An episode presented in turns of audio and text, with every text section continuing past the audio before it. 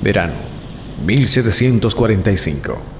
Hodge, el pescador, acompañado de su cuñado George Rogers, decide irse a alta mar, huyendo de una segura bronca que su mujer le propinaría a causa del estado de ebriedad en el que se encontraba, en lugar de pagar las inmensas deudas que éste había contraído. Estaban en Brixtelston, lo que hoy se conoce como Brighton. Hoy en día es una zona muy popular y próspera, además de zona turística por excelencia en las costas de Sussex, Inglaterra.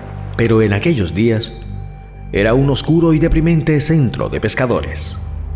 Ya unas millas dentro de alta mar y en medio de risas etílicas, cuando de pronto los experimentados pescadores pudieron ver claramente un destello en las profundidades marinas, seguido de lo que parecía ser el reventar de una inmensa burbuja dentro del agua.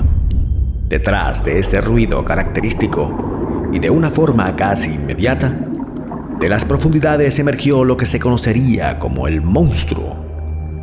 Por aquellos días de agosto de 1745.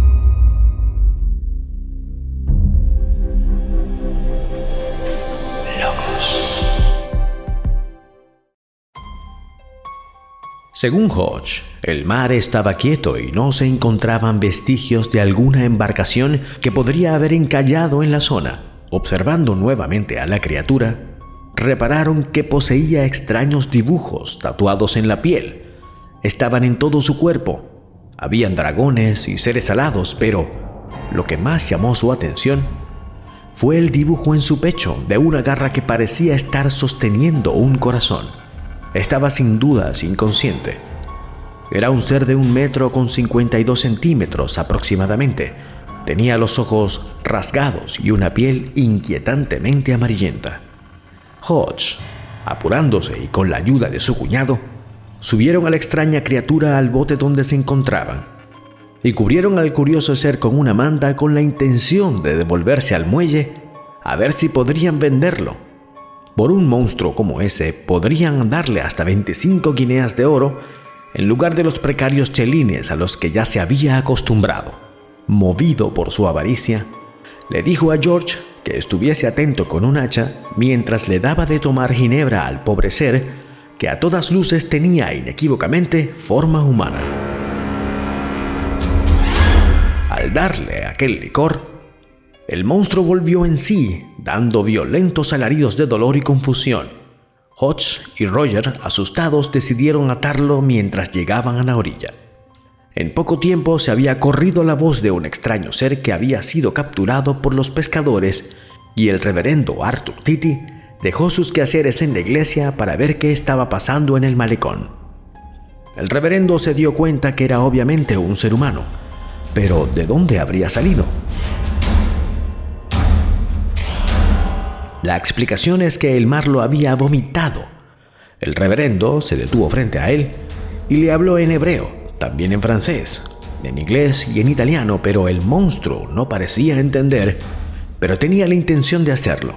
Al menos de eso mostraba signos. Después de un fuerte altercado entre Titi y Hodge, aceptó una corona por el préstamo de la criatura con fines educativos y para estudiar al ser. Hodge esperaba recibir una recompensa jugosa por ello y ni el mismísimo arzobispo podría quitarle su monstruo. Pocos días después, Hodge, amenazando al reverendo, volvería a reclamar lo que consideraba suyo. El abogado del reverendo Titi resolvió el asunto con una jerga legal y unas cuantas guineas de oro.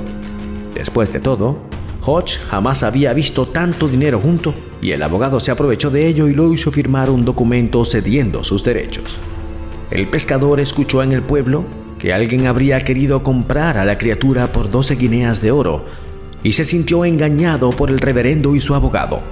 En el bar contaba su historia a los cuatro vientos cuando de pronto entró el cuñado de Rogers reclamando la mitad del dinero que el abogado le había dado.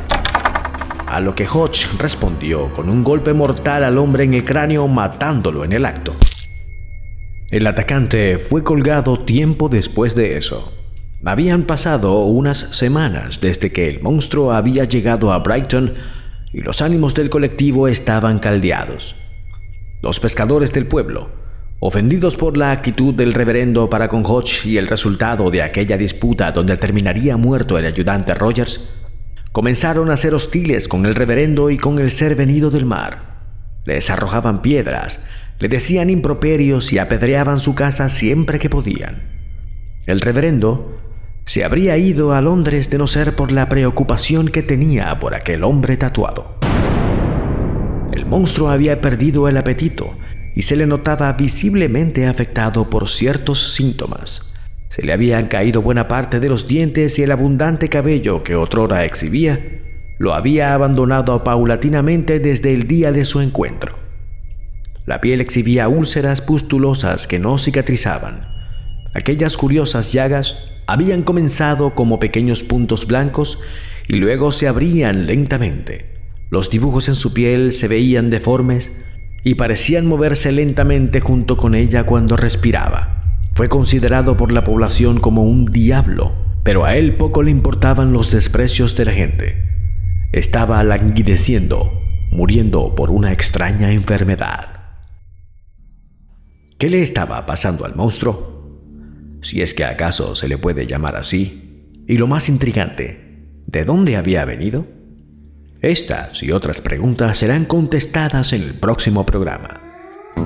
Si tienes alguna sugerencia, comentario o algún caso curioso del que quieras que publique en el canal, puedes dármelo a conocer en el correo que ves en pantalla.